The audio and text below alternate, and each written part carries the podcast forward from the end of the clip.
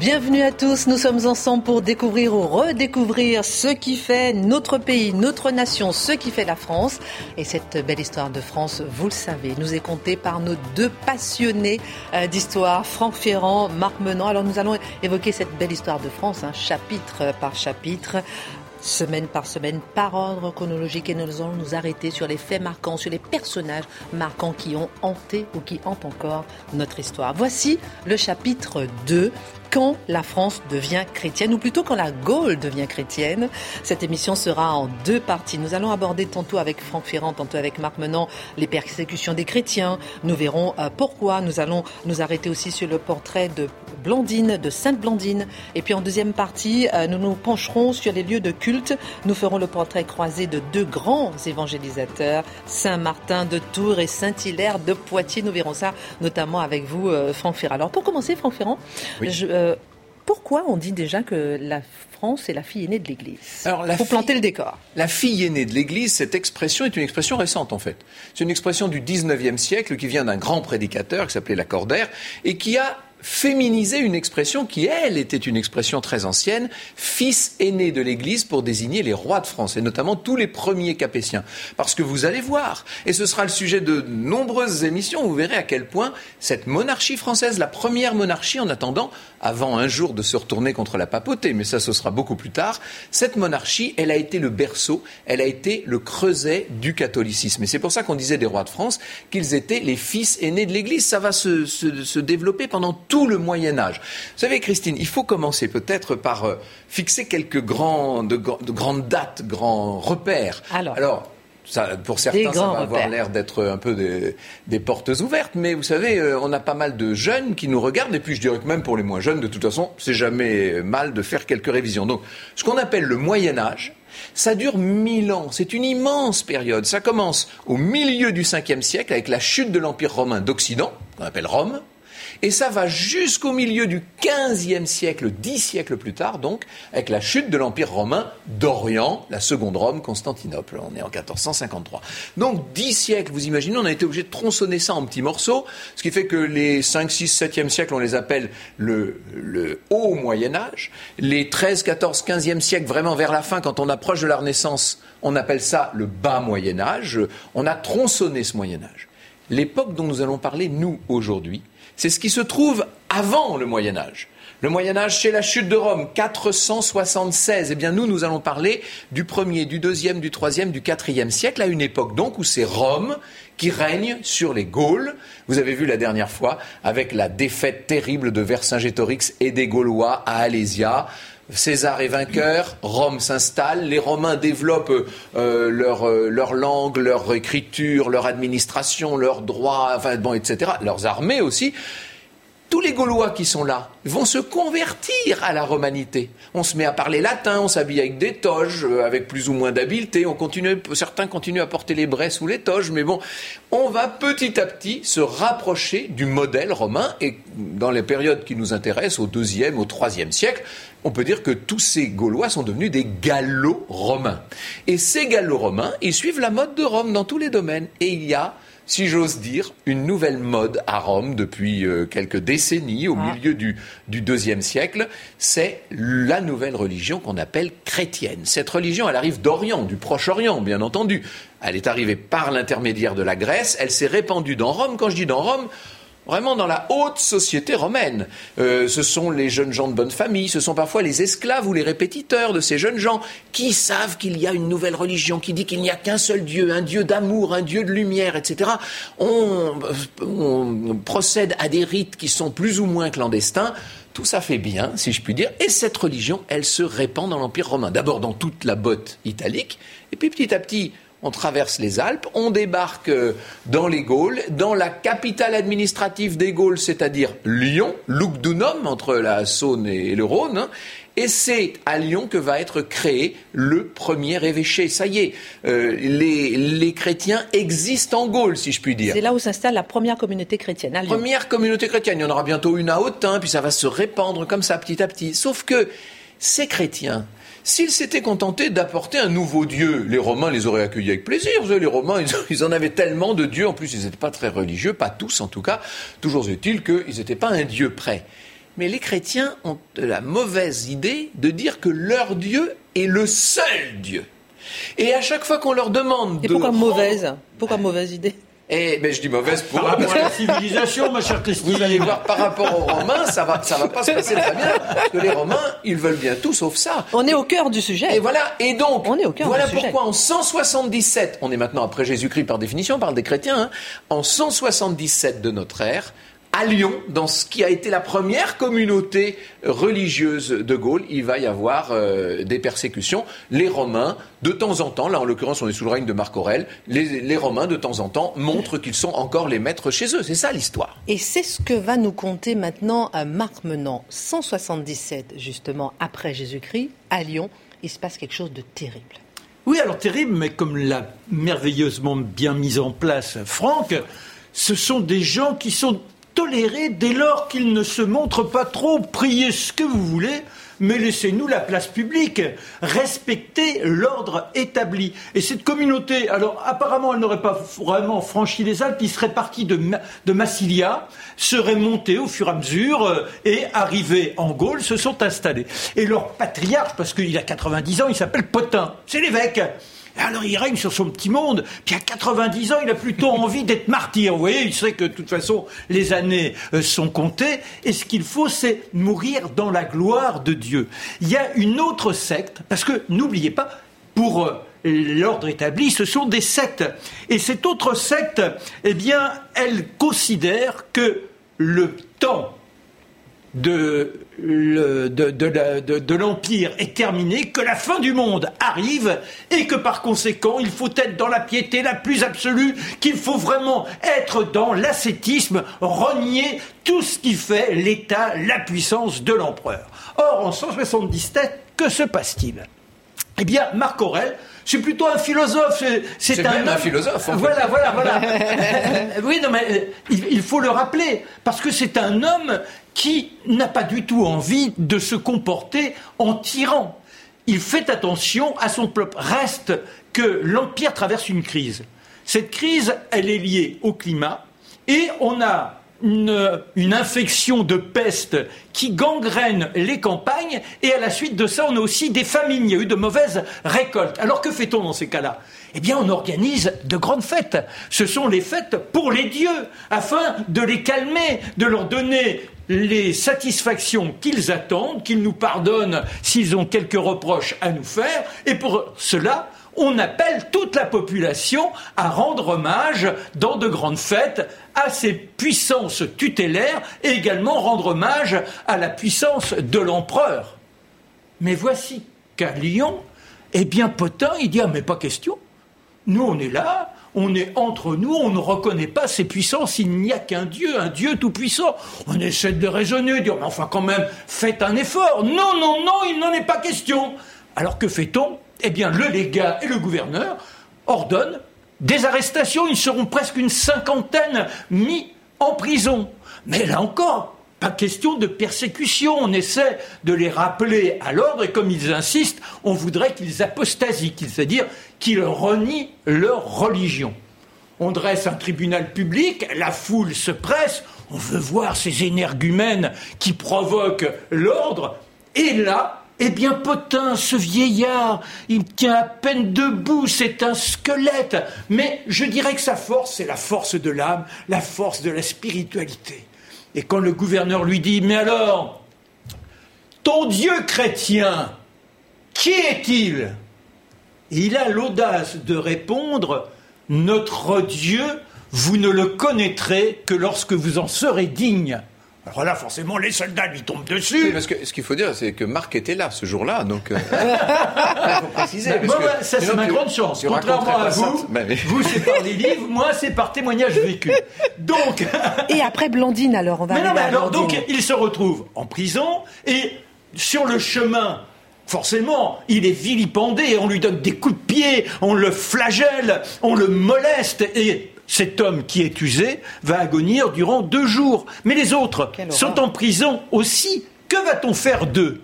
Alors euh, le gouverneur envoie un missionnaire à Marc Aurel. Voilà, on a quelques énergumènes qui refusent de respecter les instances et que, quelle décision prendre? Et on attend. Pendant ce temps-là, c'est là où on voit bien que les Romains sont très tolérants. Ils auront droit à quelques visites. Je ne dirais pas que c'est un château dans lequel ils sont, mais il n'en reste pas moins qu'ils ont droit à avoir des frères et des sœurs. Ça aussi, ça offusque les Romains. Quelle est cette secte où on se dit frère, ou on se dit sœur En plus, on glorifie un homme qui est mort puni sur la croix, c'est-à-dire c'est le dernier des derniers, c'est un vandale, c'est un vaurien. Mais qui est ressuscité quand même. Non, mais, mais pour eux, c'est impossible. Ah bah s'il est ressuscité, justement, on va pouvoir crucifier les uns et les autres, on va voir si aussi ils ressuscitent. Et voilà donc. Blandine, Blandine. Blandine, elle arrive, elle est en prison, elle attend. Elle fait partie des gens qui ont été arrêtés. Voilà, elle fait partie des gens arrêtés. Et on va lui donner, à elle et aux autres, une deuxième chance. À nouveau, tribunal public. Et on lui dit, bah alors, apostasie, reconnais ton erreur. Je ne crois qu'en un seul Dieu. Nous sommes des gens qui aimons et qui voulons simplement la paix et le bonheur sous les auspices du Seigneur.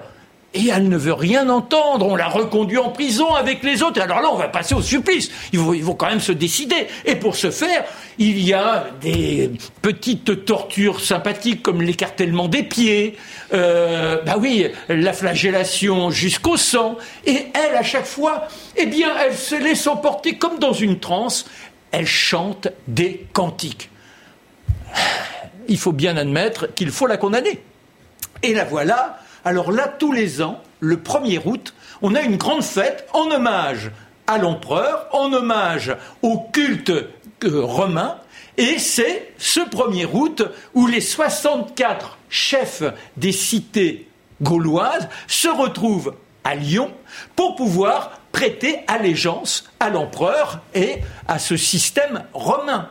Et ils seront témoins de grands jeux. Alors, il y a les gladiateurs, on a même des, euh, comment, des guerres ou des joutes d'éloquence. C'est très brillant. Et puis à la fin, effectivement, si on doit s'offrir une ou deux petites tortures et une ou deux décapitations, c'est avec plaisir, c'est le dernier jour. Alors, euh, Blandine, comme elle a refusé d'apostasier, il faut savoir que les Romains répugnent à maltraiter les femmes.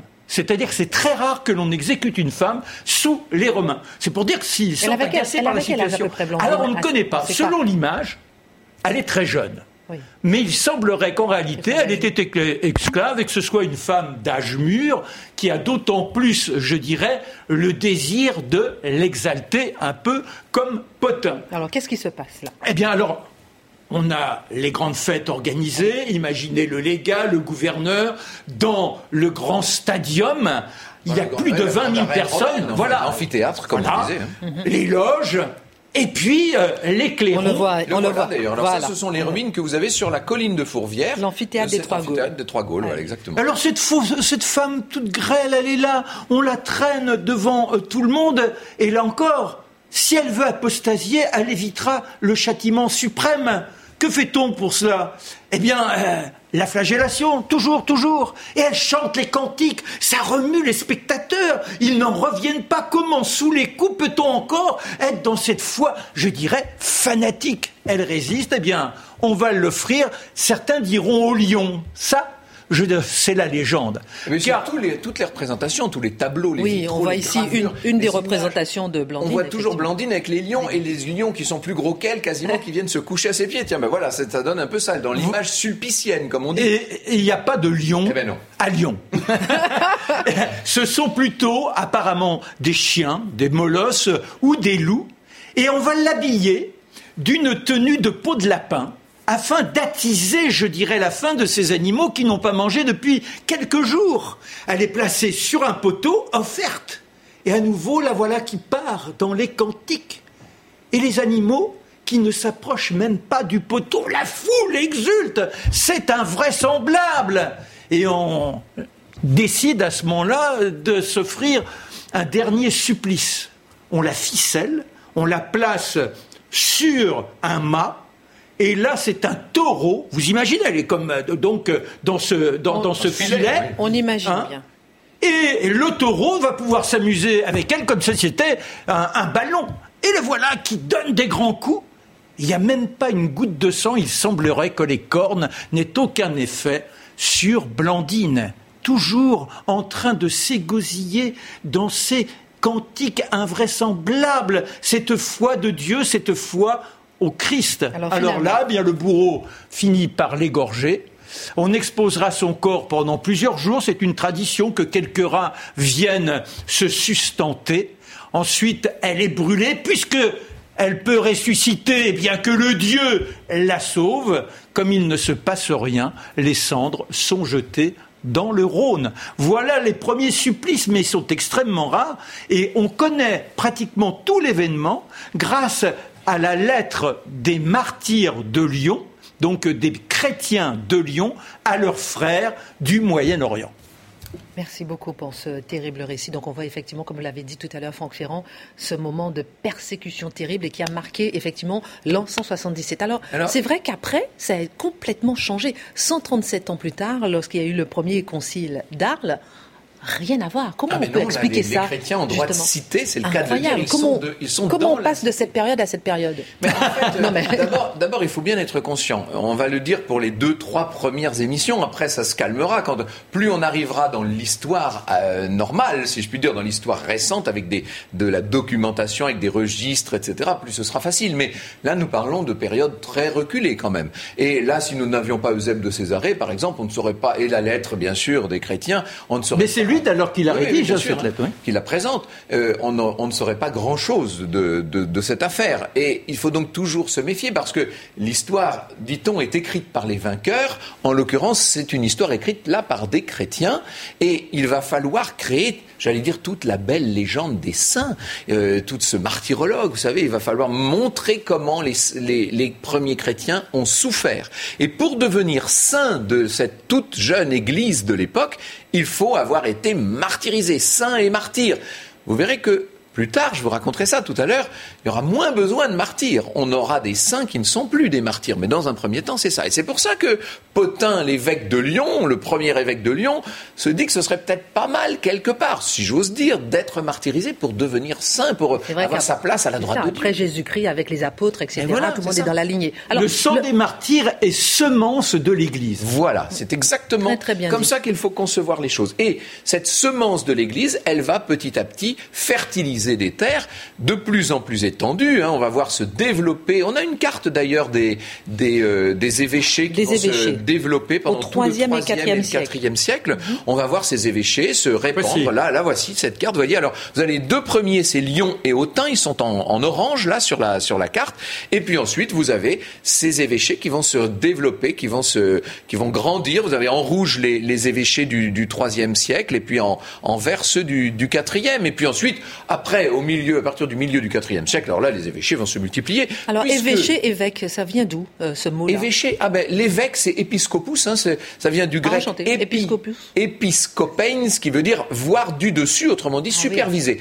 Un évêque, c'est un superviseur, simplement, et c'est un homme qui est élu par la communauté des croyants. À l'époque, il est élu, l'évêque. Ce sont de toutes petites communautés, comme disait Marc, c'est quelques dizaines de personnes. Et ils choisissent souvent le plus lettré, le mieux placé. Ce sont souvent des gens de la très bonne société qui acceptent de devenir, souvent d'ailleurs vers la fin de leur vie, ils deviennent un peu le guide, le, berger du troupeau. et, signalons qu'il n'y a pas de pape encore à l'époque, le titre de pape ah n'existe ah pas, c'est l'évêque de Rome. Qui représente un peu, euh, voilà. une autorité, mais c'est pas... Mais la, les plus évêques, la plus haute autorité, c'est l'évêque. Les, voilà, ils, ont, ils font ce qu'ils veulent, et de la même façon, quand les monastères se créent, eh bien, chaque monastère a sa propre règle. Ils inventent leur manière d'exister. Alors, on va voir les monastères tout à l'heure, ça c'est très important. Alors, on en ça, c'est Alors maintenant, par contre, répondez-moi quand même à ma petite question. Non, mais en 314, qu'est-ce qui s'est passé Le premier concile. Ce qui s'est passé d'abord, c'est qu'en 313, oui. L'empereur, l'empereur de Rome, là on plaisante plus, Constantin en personne,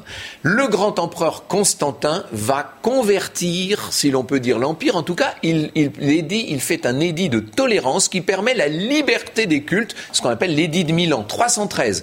Ça va faire une tache d'huile. Vous imaginez que pour les chrétiens ça change tout. Passer d'une époque à une autre. Ben oui, ça veut dire que Bien sûr que la religion chrétienne, même dans les Gaules, reste très minoritaire. Il ne faut pas oublier qu'on vous parlait des druides la semaine dernière. Ils sont toujours là, les druides, hein, quand même. Alors, ils sont devenus très romains maintenant. Ils sont habillés à la romaine, ils parlent latin, ils connaissent le droit romain. Bref, c'est plus tout à fait les druides qu'on a connus. on va évoquer ça tout à l'heure. Les rituels qui sont des rituels animistes, sont en vigueur dans l'esprit des uns et des autres. On va toujours à la source miraculeuse, à l'arbre des faits, pour obtenir des bienfaits et faire en sorte d'être dans la félicité du quotidien. Mais dès 314, c'est-à-dire moins d'un an après l'édit de Milan, on réunit le premier des conciles de Gaule, en Gaule, en Arles, donc dans une ancienne cité romaine devenue une des capitales gallo-romaines, cette merveilleuse cité d'Arles d'ailleurs, et on aimerait avoir le temps d'entrer dans tous les détails parce que c'est une ville Non, il nous reste une minute trente. J'ai bien compris. Puisqu'il reste une minute trente, il y a ce concile avec tous les premiers évêques qui sont réunis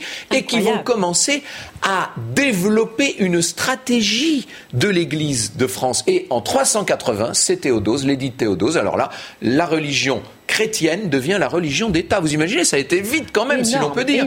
En moins de deux siècles. Oui, voilà. En moins de 150 ans. Bah oui, et les chrétiens s'imposent dans tout l'Empire romain, c'est-à-dire la péninsule, bien entendu, mais l'ensemble du Moyen-Orient, toute l'Afrique du Nord, toute l'Espagne, bien sûr, enfin toutes les îles de la Méditerranée, et les Gaules, et tout. Bref, l'ensemble de l'Empire romain devient officiellement chrétien. Et là, il va se passer une chose incroyable. C'est que là, il n'y a plus de tolérance du tout c'est-à-dire que le paganisme, tous les autres dieux sont éradiqués. Voilà. Pas question de leur rendre hommage. Là, vous voyez, ce sont les ah, chrétiens. C'est l'inverse là. Ah bah oui, ce sont eux qui deviennent des bourreaux. Incroyable quand même. Alors, dans un instant, on va parler euh, de Saint-Hilaire, Saint-Martin. Vous allez me faire un Qui sont justement à cette époque, 380, l'époque de l'édit Théodose. Voilà, les évangélisateurs et tout. Euh, qu'est-ce que c'est Les lieux de culte. Voilà, c'est la question qu'on va se poser tout à l'heure. Comment les chrétiens vont-ils ériger les premières églises? On ah parle de ça tout à l'heure. Comment vont-ils euh, passer d'une foi personnelle à la construction de lieux de culte? On en parle dans un instant. Restez avec nous. On revient tout de suite. Retour dans la belle histoire de France avec Franck Ferrand, Marc Menant et ce chapitre 2 et la Gaule devint chrétienne. Alors, nous avons vu la persécution hein, des martyrs en 177 à Lyon, euh, racontée par Marc Menant il y a quelques instants. On a vu le premier concile qui s'est tenu euh, euh, en 314 et où là maintenant, à partir de ce moment-là, les chrétiens ont eu un peu droit de citer. Mais tout à fait. Oh, et un maintenant, peu euphémisme. D'accord, un, peu beaucoup, un peu beaucoup. Je pense si j'ai bien retenu. on va faire un petit point je prends des notes. Parce que j'ai bien compris. Alors maintenant, euh, cette question sur un territoire où les chrétiens sont appelés à la discrétion, où prie-t-il? Comment ils vont ériger leurs toutes premières églises. Ah, mais ça, c'est fondamental. Euh, il y a des lieux qui sont des lieux sacrés depuis la nuit des temps, partout en Gaule, partout. Vous avez des sources sacrées, vous avez des hôtels qui ont été consacrés à tel et tel et tel dieu. Vous savez, il y avait cet, immense panthéon des Gaulois. Bref, euh, la terre de Gaule est sacrée en bien des endroits. Et surtout, il y a des rites, des processions, des habitudes, des fêtes qui ont été instituées en fonction du calendrier solaire, du calendrier lunaire les, solstices, par exemple. C'est-à-dire qu'il y a deux grandes fêtes le solstice d'hiver et le solstice d'été. Et ça donne de grandes débauches d'une certaine façon parce que ce sont des carnavals où en général la hiérarchie n'est plus tout à fait respectée et on se laisse aller en dehors de tout code moral. Et on ne respecte pas spécialement le chef, il joue un rôle de valet dans, dans, l'hypothèse où il accepte cette tourmente de la populace, mais c'est un monde totalement bouleversé qui est celui de ces grandes solstices. Et, pour les, évêques, il faut récupérer ces instants-là. Vous imaginez pour ces, chrétiens, jusqu'ici les chrétiens étaient des clandestins plus ou moins, c'était des minoritaires en tout cas. À partir du moment où ils deviennent officiels, 380, euh, ça a commencé déjà depuis une bonne trentaine d'années, il y a des chrétiens partout, les gens se révèlent chrétiens. Ils ont compris que ça fait bien d'être chrétien aussi pour... Euh, et qu'ils sont plus martyrisés. Et non seulement ils sont plus... Alors déjà, ils l'étaient relativement peu. Hein. Marc l'a très bien dit, les, martyrs, c'est vraiment relativement rare quand même. Hein. Mmh, mmh, mmh. Mais euh, là, ils sont non seulement plus martyrs, mais ils sont mis en avant dans la société. Donc, il y a beaucoup de gens qui deviennent chrétiens, etc. Les évêques se répartissent euh, les, territoires. Il y a maintenant un évêque dans chaque... Au départ, le christianisme est une religion urbaine.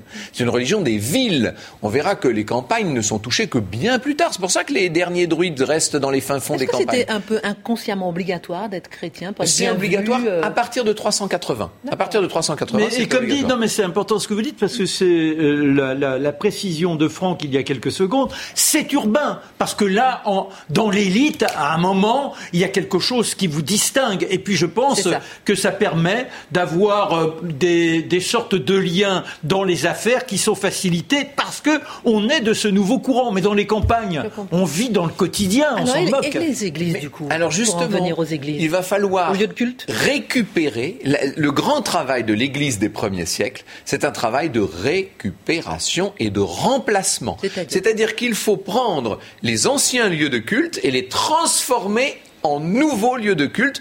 Il y a une fontaine euh, miraculeuse où des foules se précipitent pour boire parce qu'elle elle apporte la fertilité ou elle, elle lutte contre les rhumatismes, dit-on. Eh bien, on va en faire la fontaine de sainte euh, un tel ou de sainte une telle. Et on construit après un bâtiment? Alors, on construit quelques édifices. Alors, les premiers édifices chrétiens, c'est très modeste. Hein. Ce sont surtout des baptistères au départ. On va construire des baptistères en Gaule de plus en plus. Le plus ancien baptistère des Gaules, c'est le baptistère de Poitiers qui s'appelle le baptistère Saint Saint-Jean. Hein, euh, vous l'avez là sous les, sous les, yeux. C'est quand même bien fait, vous avez vu. Et euh, ce baptistère, plus vieille église de France. Eh oui, plus vieil édifice chrétien de France. Et puis petit à petit, ces baptistères, on va les agrandir, on va, on va créer des cryptes, etc. Et on va monter les toutes premières églises. Mais les églises en tant que telles, il va encore falloir quelques temps avant qu'elles ah se. Précisons, parce que c'est mythique. Notre-Dame, au départ, c'est un lieu païen. Ah oui, c'est un temple ah romain. Ah, complètement. C'est-à-dire qu'il y a eu même, on peut le supposer, des sacrifices en cet endroit. Alors, dans le monde juridique, il y a, au-delà des esprits, des notions de vibration. Et vous avez des sourciers qui viennent avec leurs baguettes et qui repèrent des lieux où apparemment il y aurait des forces qui s'exprimeraient et qui témoignent de la présence spirituelle des êtres. Et il semblerait que l'endroit où aujourd'hui encore on a la chance de continuer à contempler Notre-Dame, eh bien, c'était bien l'un de ces lieux paganistes.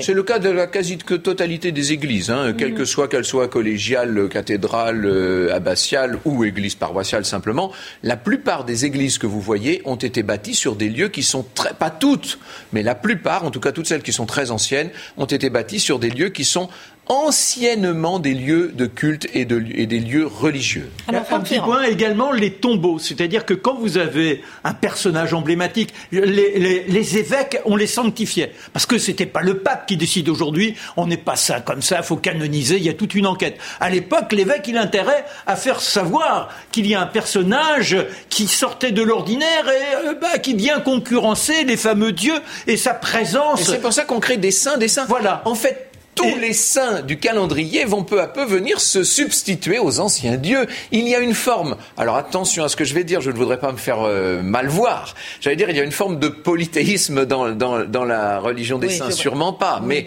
en tout cas, dans le culte des saints, il y a le moyen de remplacer les anciens cultes, ça c'est incontestable. Et donc, le Et notamment Mont-Saint-Martin dont on va parler là. Voilà, et, juste, c'est un mot, Franck, dire que la basilique Saint-Pierre, elle est sur le tombeau de Pierre. D'accord. Et d'ailleurs, il semblerait que l'on ait plus ou moins authentifié. Oui, on a, on a retrouvé au XXe siècle, on a fait trois campagnes de fouilles, dont une euh, pas très ancienne, là. On a fait des fouilles sous la basilique et on a retrouvé le tombeau de Saint-Pierre. bon, bon, alors, on a retrouvé Le, crâne de Saint-Pierre. J'ai bien compris qu'il faut vous, vous, brider, hein, tous les deux. oh là là, vous Attention nous à la torture. Hein. Oh non, quand même pas. Surtout pas de persécution. C'est un petit attelage de... On a bien compris. Un vent d'évangélisation a soufflé sur ces vieilles terres païennes. On a compris. Certains personnages forts vont marquer justement à l'époque. Et parmi eux, vous allez nous faire un petit portrait croisé de Saint-Martin Saint-Martin de Tours et Saint-Hilaire de Poitiers. Exactement. Alors Saint-Martin, au départ, il n'était pas de Tours. Au départ, il est né euh, dans ce qui est l'actuelle Hongrie, dans ce qu'on appelle la oui, Pannonie. C'est ce que j'ai vu.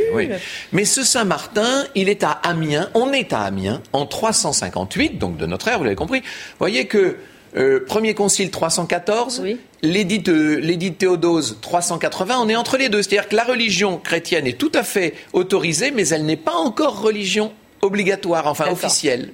On est entre les deux.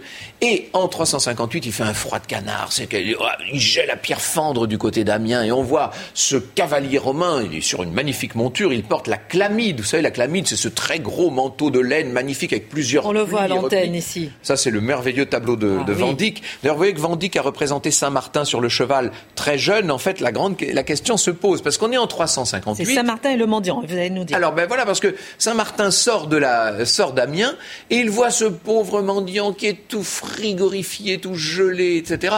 Et là vraiment son sang ne fait qu'un tour. Il dit, moi qui suis chrétien, il est catéchumène comme on dit. Un catéchumène, c'est quelqu'un qui n'est pas encore baptisé mais qui veut devenir mmh, chrétien. Il se dit, moi qui partage ma solde avec mon esclave, que je traite d'égal à égal, moi qui répartis toutes mes richesses, moi qui suis euh, la caricature même de l'amour du prochain, Comment est-ce que je peux être emmitouflé dans mon manteau romain et laisser ce pauvre euh, mourir à moitié nu? Donc, il dit, je vais lui donner mon manteau. Sauf qu'il n'est propriétaire que de la moitié de la chlamyde, puisque l'État romain, Senatus Populus que Romanus, en a acheté la moitié. Donc, il va donner aux pauvres la moitié qui lui appartient, ce qui veut dire qu'il va couper son manteau en deux, le donner aux pauvres. il rentre ensuite un peu plus tard à Amiens, il s'endort, et au milieu de la nuit, il est littéralement mais réveillé, plaqué contre le mur par une vision incroyable. Il est là, il est devant lui. Il a le Christ en personne qui lui apparaît et le Christ porte la moitié du manteau cette moitié qu'il a donnée aux pauvres. Il est bouleversé, il est complètement ravagé par cette vision, Saint-Martin. Je dis Saint-Martin, pour l'instant, ce n'est que le, soldat, le cavalier Martin, et il se dit, je ne peux plus faire la guerre. J'ai déjà, alors il a pourtant, depuis qu'il est né, hein, il faut comprendre que il est né en 316 dans ces euh, régions hongroises. Son père était déjà un cavalier de légion romaine, mais c'était un, un, barbare romanisé qui était bon, c'était un un cavalier, on va dire, vraiment des, derniers rangs, et il voulait que son fils fasse carrière. Donc à 15 ans, il a obligé le petit Martin à s'inscrire dans la cavalerie romaine. Et on a vu Martin dans toute la péninsule italique, on l'a vu en poste à Reims, à Amiens, où arrive donc cette affaire. Combien de temps ça a duré? Alors c'est là qu'il faut, euh, il faut faire le départ entre la légende et la réalité.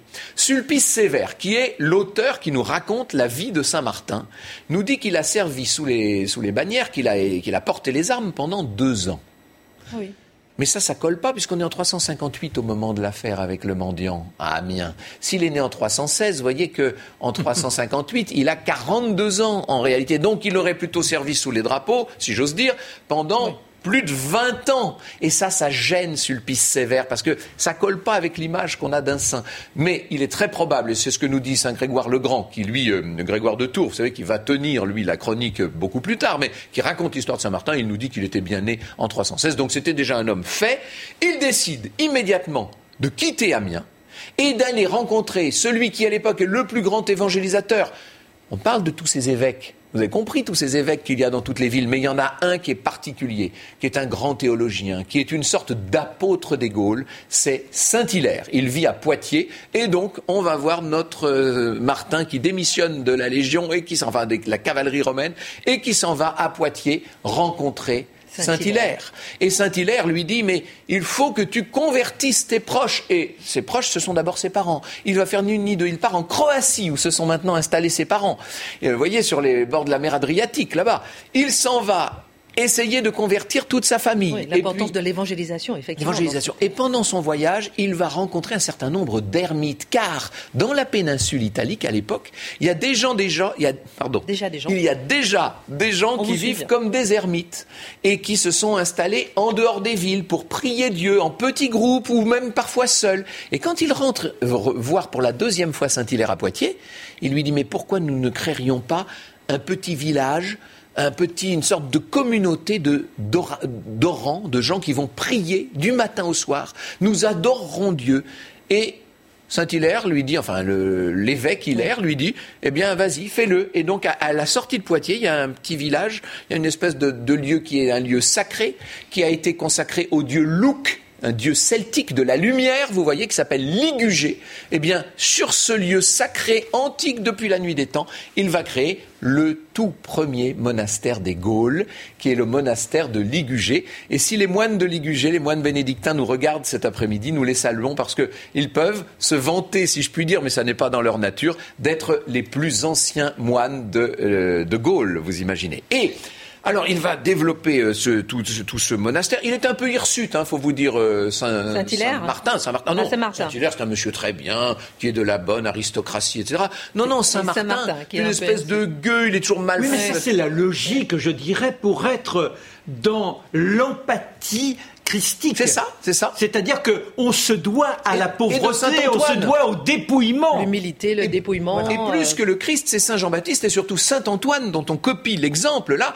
Saint Antoine qui avait été au désert, vous savez, qui a été le premier des ermites, qui a fondé l'érémitisme, si on peut dire, dans la religion chrétienne. Et donc, il y a des habitants de Tours qui viennent à Poitiers qui, qui disent on a entendu dire qu'il y a un guérisseur parce qu'il passe son temps à guérir. Il a un petit Justement, on va parler des miracles hein, tout à l'heure. Oui, tous les gens qui sont autour de lui, dès euh, que quelqu'un se, se, fait des choses graves, enfin, dès que quelqu'un est vraiment malade, on voit Saint-Martin s'approcher, faire des appositions, des prières, etc. Et la personne va mieux. Il fait des miracles. Et donc, les habitants de Tours, qui sont une communauté chrétienne développée, presque aussi développée qu'à Poitiers, viennent à Poitiers et disent Nous te voulons pour évêque. Vous imaginez, ils choisissent un vanupier comme évêque. Alors les autres évêques essaient d'être le mieux. Alors non, lui, il est comme une espèce de vanupier. Il va devenir l'évêque de Tours et il va jouer là un rôle absolument essentiel. Son prestige s'étend tellement à travers l'Europe entière que l'empereur valentinien, à l'époque où il se trouve à Trèves, va demander la visite, vous imaginez, de Saint-Martin. Et on va voir Martin conseiller l'empereur de Rome, parce qu'on est encore dans l'Empire romain. Hein. Rome n'a pas. Encore une fois, l'Empire romain ne tombera définitivement qu'en 476. Vous allez me dire, que fait l'empereur de Rome à Trèves en Allemagne? Ben oui, mais à l'époque, les envahisseurs sont surtout sur la frontière germaine, et c'est là-bas que ça se passe. Donc l'empereur, au lieu de vivre à Rome ou à Ravenne, est monté s'installer euh, effectivement à Trèves. Euh, c'est l'époque d'ailleurs, alors là, je n'entrerai pas trop là-dedans, mais on en reparlera, on aura l'occasion d'en reparler. On va peut-être en dire un mot avec Marc. c'est l'époque où il y a la, l'hérésie, si l'on peut dire. En tout cas, euh, il y a toute une partie de la chrétienté qui est arienne, arianiste. C'est-à-dire euh, qu'on développe la doctrine d'Arius. Alors, certains ont dit que les, les, arianistes. C'est-à-dire qu'il y a ceux qui sont pour un Dieu, c'est-à-dire Jésus est le Fils de Dieu, Dieu lui-même, et pour Arius, non. Jésus est un homme. Alors oui, attention, ça c'est le nestorianisme qui dit Jésus est un homme.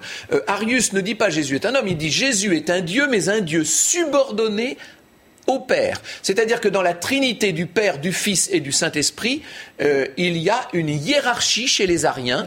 Euh, il y a le Père, le, Fils et le, Saint-Esprit, alors que chez les chrétiens euh, de Nicée, puisque en 325 il y a le concile de Nicée qui a voulu réunifier tout ça, chez les Nicéens, comme on les appelle, c'est-à-dire chez les catholiques, si vous préférez, la Trinité est égale et complète. Il y a la divinité est dans les trois figures du Père, du Fils et du Saint-Esprit. Bref, n'entrons pas dans les détails. Rappelons quand même que Arien, c'est avec un I, hein, pas avec un Y, euh, pour préciser.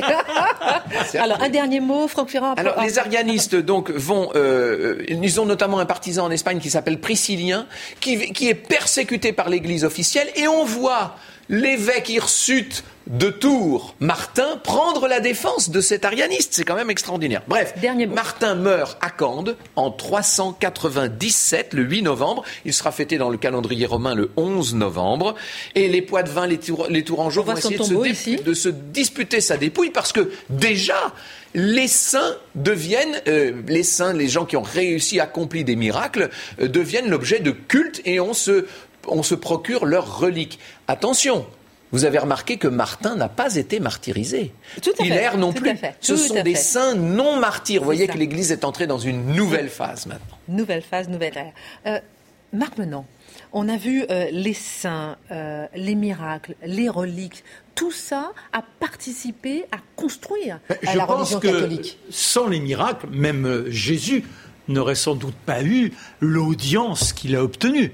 N'oubliez pas tout ce qu'il aurait réussi comme guérison.